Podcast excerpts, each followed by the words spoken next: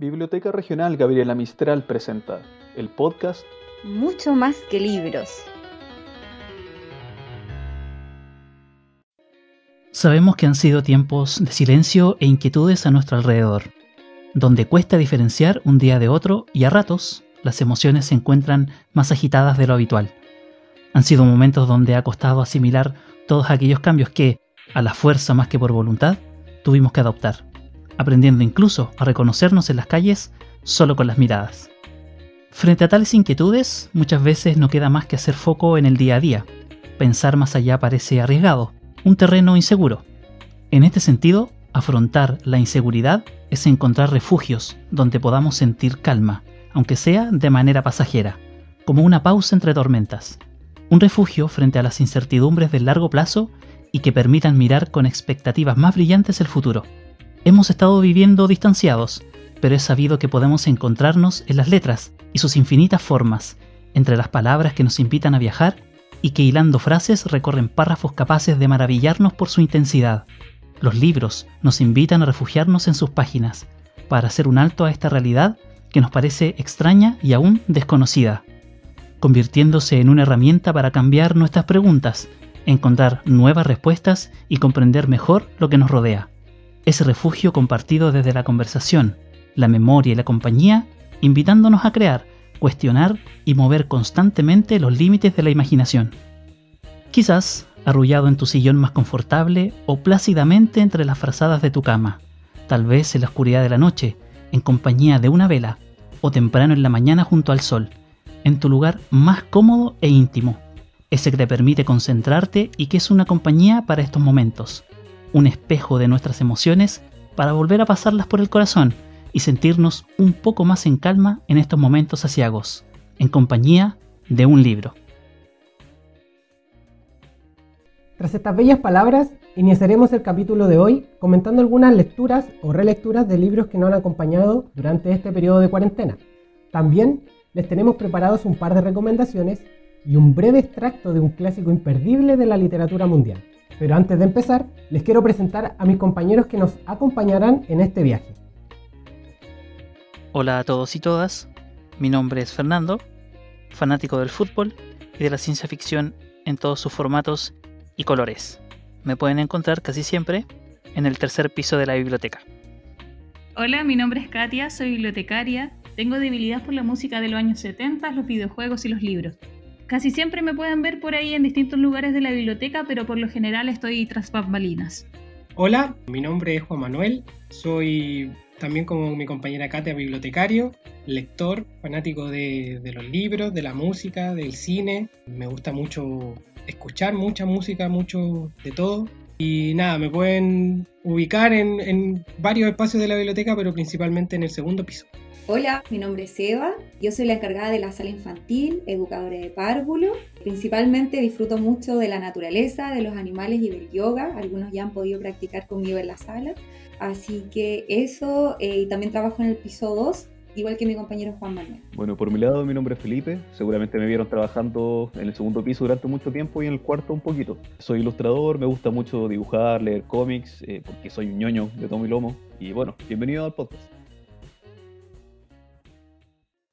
Continuando con la conversación, una de mis muchas lecturas de cuarentena es un libro que se llama Kintsugi de María José Navia, que es una escritora chilena muy actual, de hecho ella del, nació en el año 82, pero el libro curiosamente es un libro cortito, pequeño, tiene 140 páginas, se puede leer en una tarde y es un libro súper, súper emotivo. Kintsugi, sin ir más lejos, es una técnica japonesa para arreglar fracturas de cerámica con barniz y resina. Como, no sé si ah, han visto esta, que es como a ellos básicamente se les rompía un plato y lo iban pegando escuchando con platino, incluso con oro, plata. Con oro. El libro trata, de hecho, voy a spoilear, pero el libro en ningún momento como que te explica el título. Pero de alguna manera el libro te va explicando por qué se llama así. Kitsugi es, es este, esta técnica, pero el libro trata de una familia y de cómo esta familia se va armando, desarmando, configurando y desconfigurando a lo largo de tres, cuatro generaciones. Mm, Oye, qué bacán. Sí, Es que esa autora, yo hice un club de lectura hace como dos años, me parece ya, porque estoy media perdida en el tiempo, con la autora. Y la autora iba a presentar ese libro. Y yo quedé con ganas de leerlo porque el club de lectura fue el libro Lugar de ella, que son ya, puros. es uno de los primeros.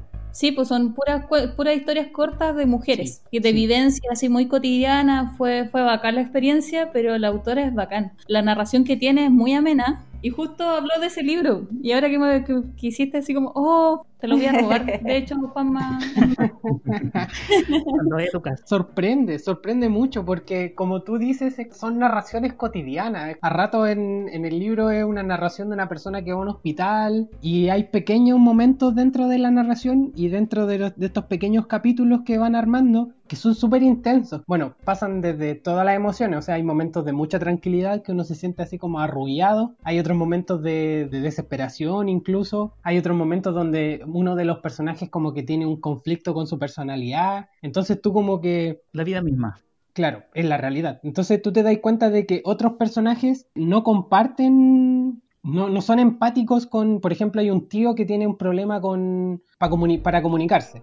Entonces sus sobrinos o sus hermanas lo critican por eso, pero nunca se han puesto como en el lugar de él, nunca como que le han preguntado directamente, oye, ¿cuáles son tus problemas? Sino que este personaje como intenta más que nada convivir con su realidad de la manera en que él puede, porque más encima es una persona casi genio, como todos la consideran como una persona muy inteligente, pero le cuesta comunicarse. Entonces sus hermanas, su familia más cercana, le cuestionan eso, le dicen, oye, pero ¿cómo tú? Y no logran ponerse en su lugar. Y uno como lector, curiosamente, que está detrás de las letras, que está en su mente inventando todo, creando toda esta realidad, se puede poner en el lugar de él. Hoy no, si eso tiene, eso tiene la María José, es una forma rara de, de abordar como las emociones, porque te pone a ti de una forma muy empática, sin darte muchos datos de mucha información. A mí me pasó también con el otro libro, que de repente como que habían personajes que eran super power, pero que no te daban mucho, mucha información sobre el personaje. Y aún así tú te sentías así como, oh, eh, le entiendo, la comprendo, ¿cachai? Comprendí Sí. a la mina completamente, aunque no compartiera la idea, tiene una forma de narrar que a mi parecer es como muy rica por eso, porque te Sí. da la imaginación y tú te sentías así como, oye, la conozco. Qué interesante, igual Juanma, como sin ella ser explícita, abarcando como ciertas situaciones, te lleva un poco a trabajar en esto de la empatía, que de repente nos falta un poco, ¿no es cierto? Y, y que lo vivimos súper a diario, pero que, que Claro, uno no lo ve, sí. como que nos, nos hacemos los ciegos frente a, a ciertas situaciones y muchas veces familiares. De hecho, con, con lo que citaste, así como de la persona inteligente, la tía, las hermanas, fue como, oh, pasa en mi familia, no pasa solo en algunas. Curiosamente uno como que, bueno, el trabajo que uno puede hacer con el libro es volver a mirar a su Exacto. familia, como que o volver a, a Sí. mirar a tu a los integrantes de tu familia y un poco también ser empático con sus vivencias, porque es cierto que uno está conviviendo con un montón de problemas, está conviviendo con y intentando solucionar un montón de inquietudes que muchas veces te ciegan, te nublan, no te permiten llegar a ot- al, al otro, cuando sabemos que el otro también está pasando por los mismos problemas. Claro. El libro, como lo decía, a rato era como, ¿por qué no son empáticas con su Mm. hermano? Cuando yo estoy leyendo el libro y puedo ser empático con ellos. Pero te dais cuenta de que su hermana, sus sobrinos, sus hijos también están pasando por un montón de problemas más. Los libros de la María José parece que son cortitos, pero son como intensos, porque en pocas palabras te dice mucho. Sí, En BP Digital yo sé que está el libro Lugar, que son puros cuentos que los podéis leer en desorden, y de repente a ti te da la impresión de que un cuento está vinculado con otro. No les voy a dar spoiler, pero de verdad que es muy entrete la autora. Tiene poquitos libros todavía, pero yo creo que va ahí. Oye, viento qué interesante. Sí, y son cuentos cortitos, son una sentada. Este libro tiene 150 páginas, es pequeño, tiene márgenes, márgenes amplios. Entonces, claro, en una sentada te podéis devorar el libro. Y claro, tienen esta complicidad súper Sí, intensa. Juan Manuel, y un poco volver, ¿no es cierto? Que esta misma autora también, aparte de trabajar la empatía, trabaja mucho las emociones. Sí, Entonces, mucho. Entonces yo les voy a contar a partir de esto mismo mi lectura, que es una de de mis lecturas favoritas. Es para grandes y para chicos. Bueno, yo sé que muchos de ustedes la han escuchado, pero sin duda es mi libro favorito. El monstruo de los colores. Oh. Actualmente estamos trabajando en un club de lectura con Juan Manuel. Y bueno, este libro ha estado presente desde que llegué a la biblioteca.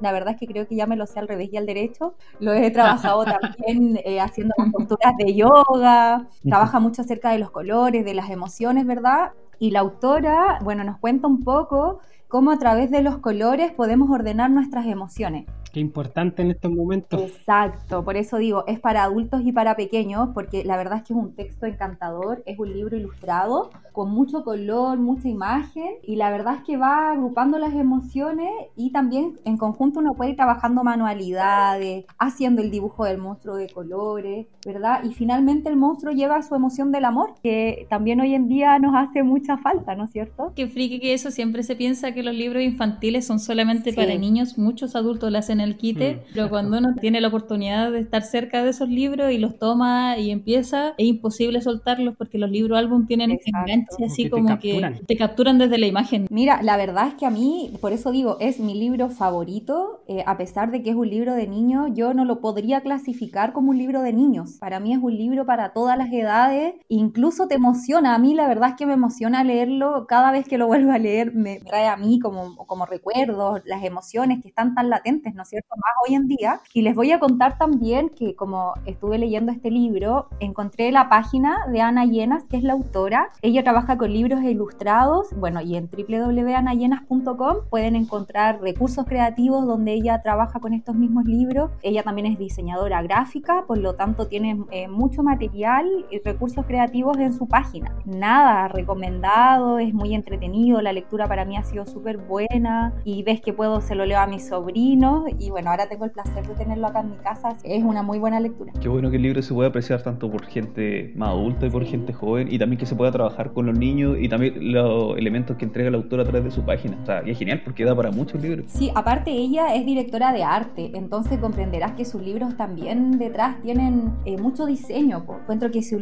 ilustraciones a uno lo transportan. La verdad es que con solo ver las imágenes es como súper llamativo, entretenido y, bonito también. Sí, es muy bonito el libro. Sí.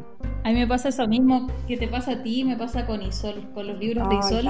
No sé si recuerdo mi infancia o recuerdo la infancia como de mis hermanas, pero es como, ¡ay, qué bonito! Y no los puedo soltar. De hecho, me gustaría tenerlos todos, pero, pero bueno, para eso está la biblioteca también. En ese sentido, es una invitación también a nosotros mismos, a volver a ese niño. Exacto. A ese niño interior que, que a rato está sepultado por todos los años que, han, uno ha vivido, pero. Que no son pocos. Que no son pocos. Pero es una invitación a, a un poco volver a ese niño y como ya volver a las emociones y también a aprender. No, no simplemente como a quedarse con, con eso nomás, sino que aprender. Sí, y que finalmente con solo una lectura, con una tapa de un libro, con una carátula, tú vuelves como a esa niñez, a, ese ser niño, como al sentir, al emocionarte. La verdad es que es un muy lindo libro y espero que les haya gustado mi lectura de cuarentena. Está buena, está muy buena. Haciendo el enganche también junto con el libro álbum, ahora de otro tipo de arte, que el arte gráfico de la secuencia gráfica del cómic. En cuarentena volví a releer uno de mis cómics favoritos, que bueno, mucha gente considera como el mejor cómic que se haya escrito, por lo menos de los cómics gringos, que es este Watchmen. Oh. Eh, seguramente muchos han tenido un acercamiento a Watchmen por la serie que salió hace poco, que es una secuela, y por la película de Zack Snyder. La película es súper buena porque es una adaptación muy fiel al cómic, claro que tiene algunos elementos que va cambiando. El cómic, de las cosas más maravillosas que he leído en toda mi vida, en serio, es increíble. Esto fue escrito más que nada como una respuesta al intervencionismo gringo que tuvieron como en los años 40 y 60 de Estados Unidos, eh, en Vietnam, acá en Latinoamérica, como un universo alterno que todo va, va cambiando a partir de la creación de cierta manera del único ser sobrehumano que podría haber existido. No sé, una realidad donde existen los superhéroes, pero son superhéroes que no tienen poderes, son simplemente personas que se toman la justicia en sus manos con consecuencias terribles algunas veces. Es igual de oscuro que, que la película, o sea, la película como que muestra yo creo que una ápice de, pero es igual de oscuro, más oscuro que eso, porque se suele pensar que los cómics son como, como para eh, niños o jóvenes, qué sé yo, pero me he dado cuenta mayoritariamente que hay muchos cómics que es como, por favor, niños no lo lean. claro, es que el cómic dan para todo. Los cómics pueden ser para adultos, para niños, simplemente el arte secuencial, también combinado con, con la lectura, que se da por luego de diálogo, por la narración y todo. Lo que pasa es que este cómic eh, salió el 86 y este cómic fue el inicio de lo que se podría denominar como la época época de bronce, que es como un acercamiento más maduro a los cómics. Más maduro en su tema, ¿o no? Claro, lo empezaron a tomar como temas más adultos, más serios, más violentos, más oscuros. Antiguamente era como mucho más infantil. El cómic sí e-, es súper oscuro y es bien crudo en realidad, porque es un mundo entre comillas más realista. La, la única como elementos fantásticos que tienen el personaje del Doctor Manhattan, que es prácticamente un dios. Lo que yo no alcancé a entender, no, o no sé si lo, lo agarré tarde, es si esto es un, es un universo paralelo o es como un futuro distópico que está narrando la historia. No, es un universo paralelo. De hecho, mira, la diferencia empieza a ser como finales del año 20, que empiezan a salir como estos vigilantes.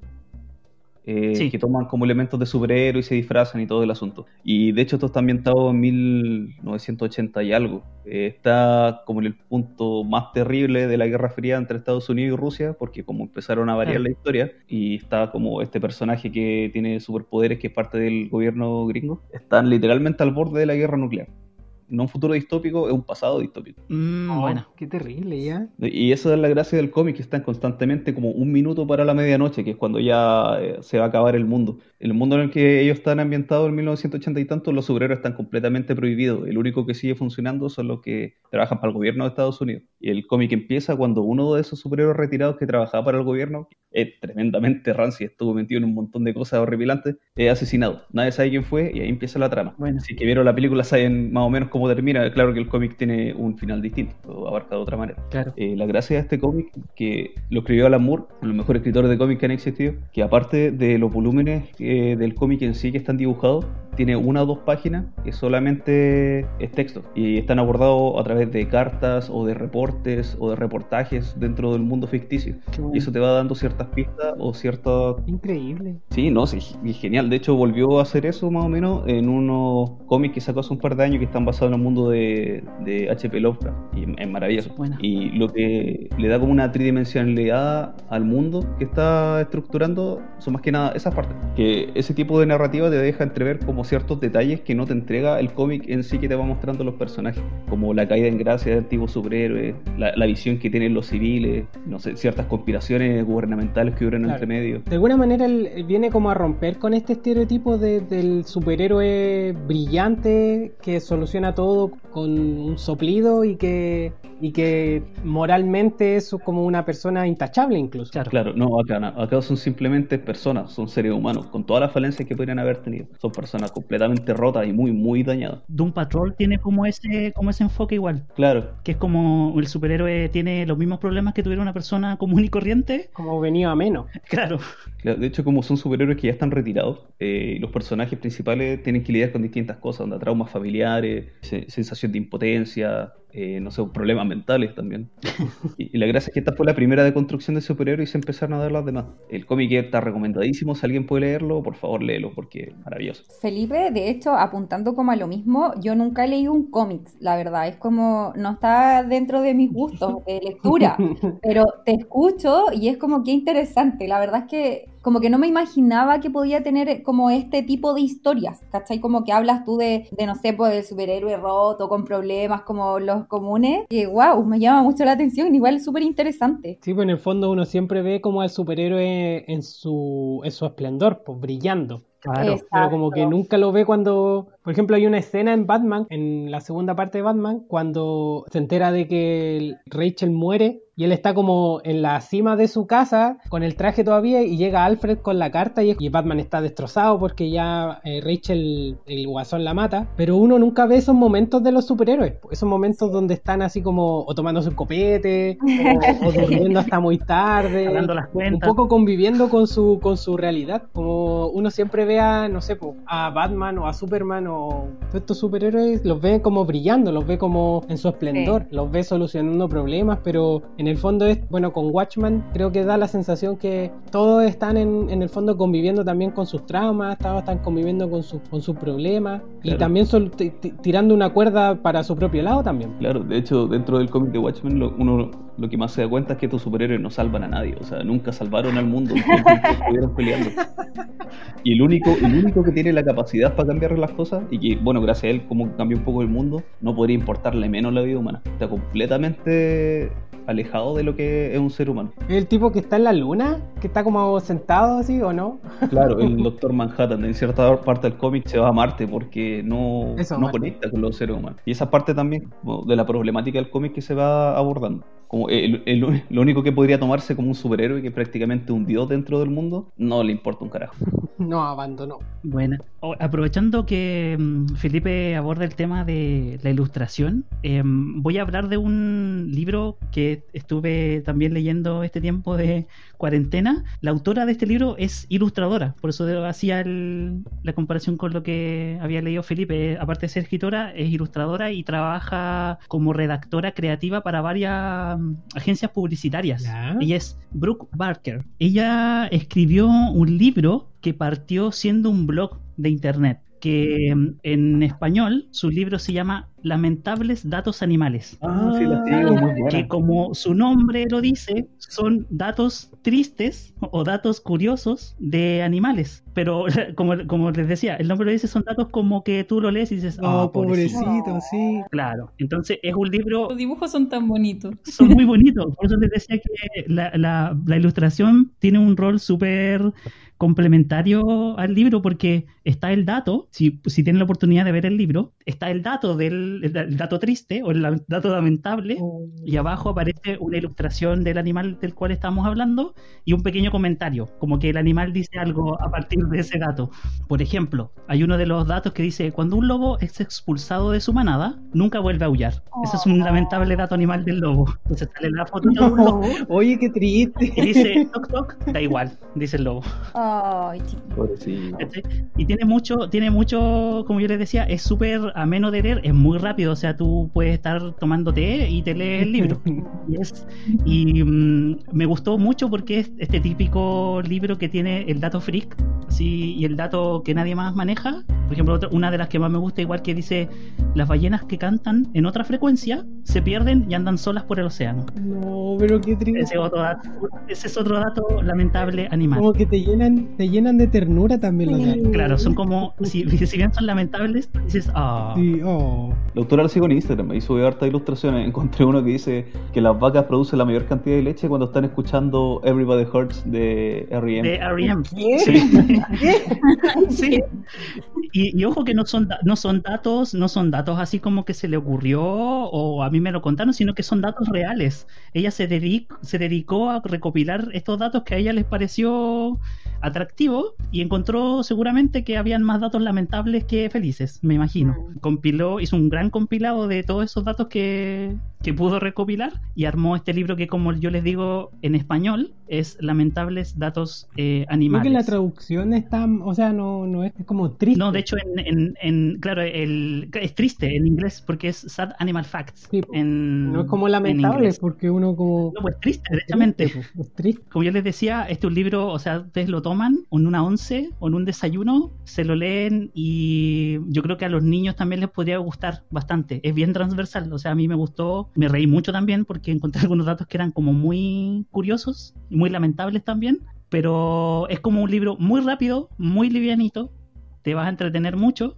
y como yo les decía, la- las ilustraciones son un... Eh, Vienen como a acompañar los, los datos. Sí, y es muy entretenido de mirar la ilustración y el comentario que tiene cada uno de los animales. Y lo otro bueno del libro es que al final sale un apéndice que está en orden alfabético de todos los datos que tú leíste en el libro. Entonces, no sé, si quieres en algún momento echar eh, alguna competencia con, con tu familia, así como un dato animal, y vas, un dato animal de la abeja, vas y lo buscas alfabéticamente por la abeja y tienes ahí tu dato curioso y para romper el hielo. Es como el profesor Rosa para nuestra época. Claro.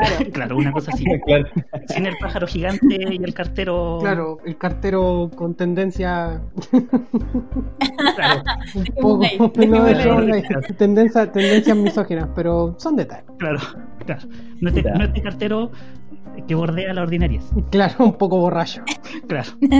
No, pero como le decía, es como eso. Y, al- y a la gente que le gustan los animales, obviamente va, les va a gustar. Y a los que les gustan esto y ser como el, el informaciones del grupo, también les va, les va a gustar. A mí al menos me encantó. Estoy mirando un dato que, que es muy triste, pero eso, como que los datos tienen, tienen esa cuota de ternura que es, los perros no pueden ver televisión, No. pero hacen como que les gusta para estar cerca de ti. Ay, Sí, Sí. verdad. Sí, Oye, pero igual los hace tan interesantes que te dan ganas como de seguir escuchando. Me pasa eso ahora que estamos conversando. Como es tan entretenido y interesante informarte de cosas que, por otro lado, jamás hubiese sa- eh, conocido o, o hubiese tenido información de ello. De hecho, lo, lo estoy googleando para poder leerlo porque me llama mucho la atención. Sí, de como les digo, es muy entre te da esta sensación de divers- de Mm. entretenerte, pero también dice, oh, pobrecito. Sí. Como por ejemplo el caso de los koalas solo hacen vida social por 15 minutos al día. Nada más. Están en cuarentena. Y abajo el koala dice, esta fiesta está muy divertida, pero tengo que irme. Mira, aquí encontré uno chistoso. Dice, los arenques se comunican con pedos. Menos mal, bueno, algunas personas que viven de eso, pero bueno. De alguna manera lo- los libros que hemos estado comentando, primero que nada, invitan a, salir de esta realidad que un poco nos tiene abrumados a todos. Eh, en segundo lugar, nos damos cuenta de que hay una gran variedad de libros, de tipos, de, formas, que también nos ayudan a, despegarnos de, de la circunstancia en que nos encontramos y por ahí nos invitan a, a- a encontrarnos en distintos lugares. Son libros que nos permiten hacer muchas lecturas de sí mismos. The Watchmen creo que es un libro que he editado ya hace casi 30 años, pero a pesar de todo sigue siendo un libro de contingencia, sigue siendo un libro que podemos volver a él y sacarle el jugo en lo que podemos hacer. El monstruo de los colores también es un libro que constantemente se puede ubicar, porque obviamente nuestras emociones siempre están como a flor de piel, siempre son algo que tenemos que ir trabajando. Entonces los libros de alguna manera, y considerando que hay una amplia variedad de libros que podemos leer en nuestros dispositivos móviles, computadores, etcétera. De alguna manera los libros que tenemos en nuestra casa nos invitan a esta relectura, nos invitan a, darle una segunda oportunidad a un libro que dejamos botado, a darle una nueva oportunidad a un libro que nos encantó en algún momento de nuestras vidas y que este es un momento también para reencontrarse con ese con esa persona que leyó el libro y volver a hacerle una lectura, volver a sacarle un mensaje nuevo a los libros que tenemos y darle otras oportunidades también.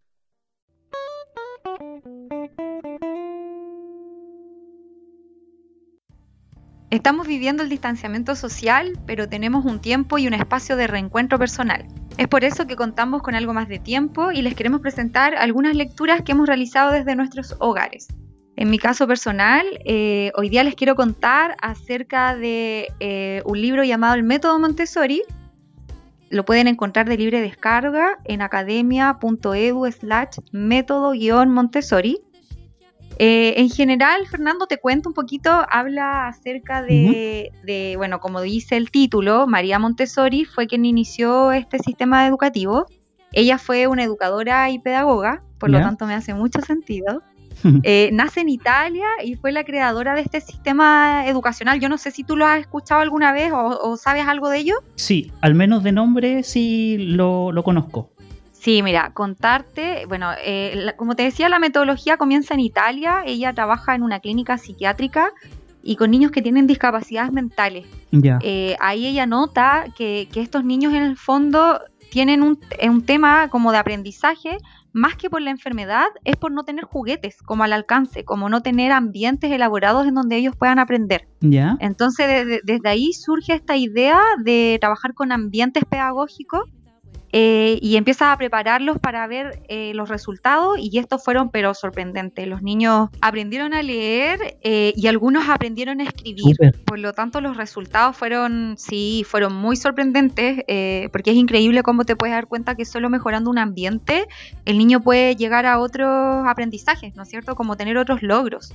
Porque el método Montessori, donde hace hincapié, es más que nada al ambiente del aprendizaje, no, no al contenido en sí.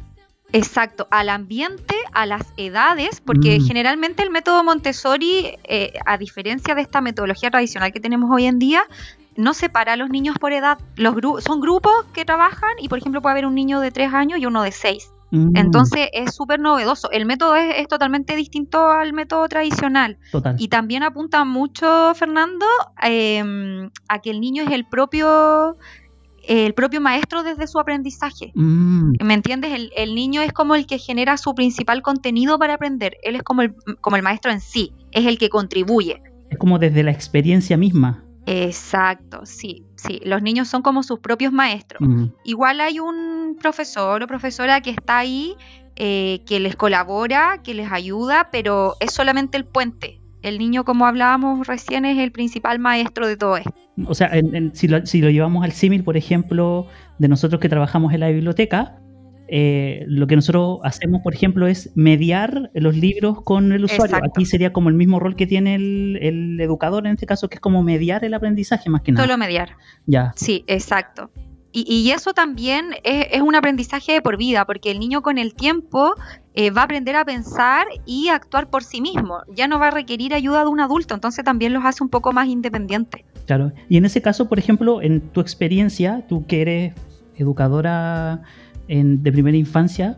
¿Hay alguna diferencia o cuál crees tú que es la diferencia fundamental que tiene, por ejemplo, estos métodos que son alternativos con los métodos tradicionales de, de educación? Mira, la metodología tradicional está un poco más condicionada. Eh, de partida ah, tiene que haber una cierta cantidad de niños en un espacio cuadrado. Mm, La metodología Montessori no busca un espacio. Tienen, por ejemplo, la escuela es abierta y el niño donde se sienta cómodo va a empezar a trabajar. claro, El niño donde sienta que hay un aprendizaje va a comenzar a explorar. Por ejemplo, en la metodología Montessori no es obligación que los niños trabajen en grupo, eso es algo voluntario. Sin embargo, en la Mm. metodología tradicional muchas veces dicen trabajo en grupo, ¿cachai? Entonces, eh, exacto. Entonces, e- esas son como las principales diferencias y también la familia está muy presente porque la familia tiene que adaptarse a este método de no hacerle todo al niño, ¿me entiendes? Por ejemplo, yo en algún minuto en mi práctica profesional hice práctica en un, cole- en un jardín Montessori y, por ejemplo, si el niño no se podía sentar, yo no le podía poner la silla. El niño tenía que entender cómo lograr sentarse por sí solo. Yo le podía dar luces, pero yo no le podía mover ni tocar la silla. Ya, ¿Me entiendes? Entonces, mm, finalmente uno pasa a ser un mediador, casi observador de los aprendizajes. claro, súper. Igual Sí. súper interesante el método para la gente que no lo conoce, que Sí. no creo que sea poca. Y aprovechando eso, del desconocimiento que quizás tenemos algunos, y de la mano de lo que tú contabas, yo quiero recomendar un documental ¿Ya? que trata de, de- de un tema muy similar, que está en YouTube, de hecho es súper accesible, ¿Ya? y que se llama Enséñame pero bonito, se llama el documental. Ya. Es un documental que está hecho por una fundación española que justamente se llama Enséñame pero bonito, Ya. que donde va mostrando las diferentes experiencias educativas de estos modelos que son alternativos al modelo tradicional. Ya. ¿ya? Entonces lo que busca este documental básicamente es visibilizar y lo bueno también de este documental, por eso que lo, que lo recomiendo, es que abre, eh, abre el debate ya sobre los métodos de enseñanza que hay ac- actualmente, no solo en España, sino que en- en- yo creo que se puede extrapolar perfectamente a varios países, incluso al nuestro. Claro. Entonces, como yo les decía, eh, lo bueno de este documental es que no es, no es que te imponga o que pretenda venderte el método, sino que lo que hace es mostrarlo abiertamente y lo que yo decía recién es tratar de eh, abrir la discusión a partir de la experiencia de diferentes, ya sea educadores, niños Ujú. y padres que están bajo el alero de estos métodos, que como decías tú recién, es el método Montessori y también le muestran el método Waldorf dentro de ese, de ese mismo documental. Sí, Fernando, y un poco, eh, entendiendo lo que me cuentas del, del documental, es un poco lo que estamos haciendo nosotros, ¿verdad? Nosotros estamos haciendo también recomendaciones de lecturas que hemos realizado, pero no quiere decir que estamos en el fondo imponiendo a que los papás o los usuarios eh, se hagan parte de Claro. esto, sino que más, más que nada es eh, poder conocerlos porque hay una amplia gama. Sí, Eh, no, incluso contarte que desde que estamos en la biblioteca, yo he conocido muchos papás que hacen homeschool, eh, que hacen Exacto. escuelas libres, ¿no es cierto? Teníamos muchos chicos que llegaban a la biblioteca Sí, un montón. que eran de escuelas libres y cada vez se- es- esta gama de, de posibilidades pedagógicas se empieza a ampliar. Entonces, qué eh, qué bueno poder recomendarle un poco a los papás o a los usuarios ideas y también experiencias nuevas para poder aportar desde, nuestro punto, ¿no es cierto? Que lo vemos como tan seguido. Y como te decía, muchos, y me incluyo, eh, no conocemos a fondo las metodologías alternativas, entonces muchas veces también uno peca ya sea de ignorancia o desconocimiento porque no tiene esta cercanía.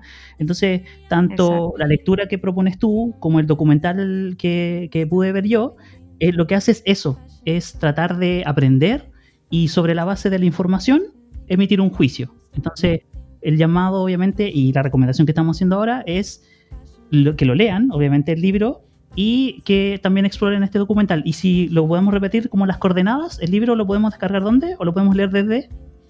Lo podemos descargar en la BP Digital. ¿Ya? Con, libros gratuitos, eh, hay varios títulos.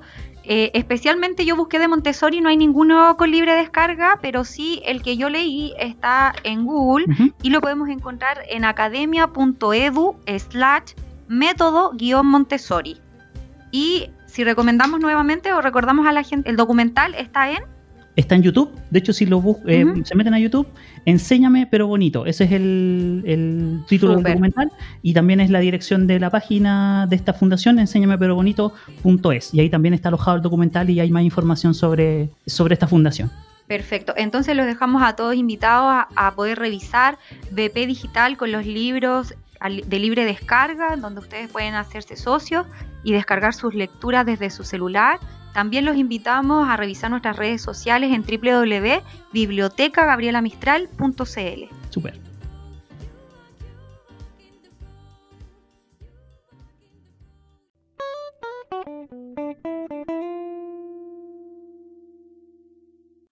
Bueno, y aprovechando la instancia de nuestra conversación sobre el libro, mi compañero Juan Manuel El Guapo Droguet los deleitará con la lectura de un extracto de Frankenstein, o el moderno Prometeo, eh, seguramente por osmosis cultural conocen el libro, para los que no lo han leído, fue publicado por primera vez en 1818 por la escritora inglesa Mary Shelley.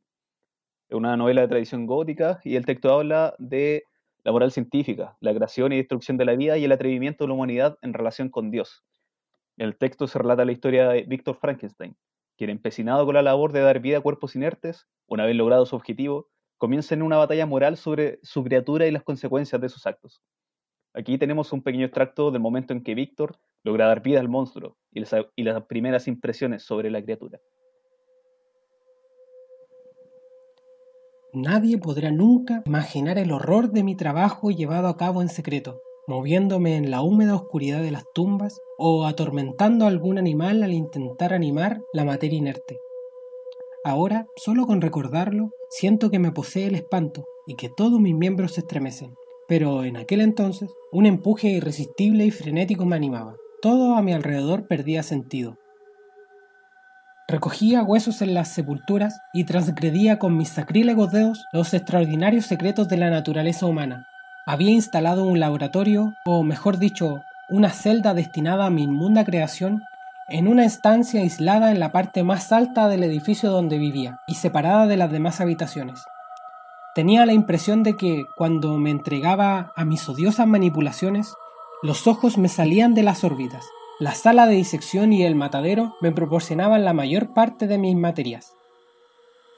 Invierno, primavera y verano transcurrieron mientras estaba consagrado a mi trabajo pero tanto me absorbía este que no vi cómo se abrían las flores ni contemplé los pequeños brotes que lentamente se iban transformando en hojas, espectáculo que en otros tiempos me llenaban de alegría siempre. Aquel año las hojas se secaron antes de que mi trabajo se aproximara a su fin. Tenía el aspecto de un hombre condenado a trabajos forzados en el interior de una mina o a cualquier otra ocupación insalubre, más que a la de un sabio dedicado y consagrado a sus investigaciones favoritas. Cada noche Sufría de accesos de fiebre y los nervios me poseían.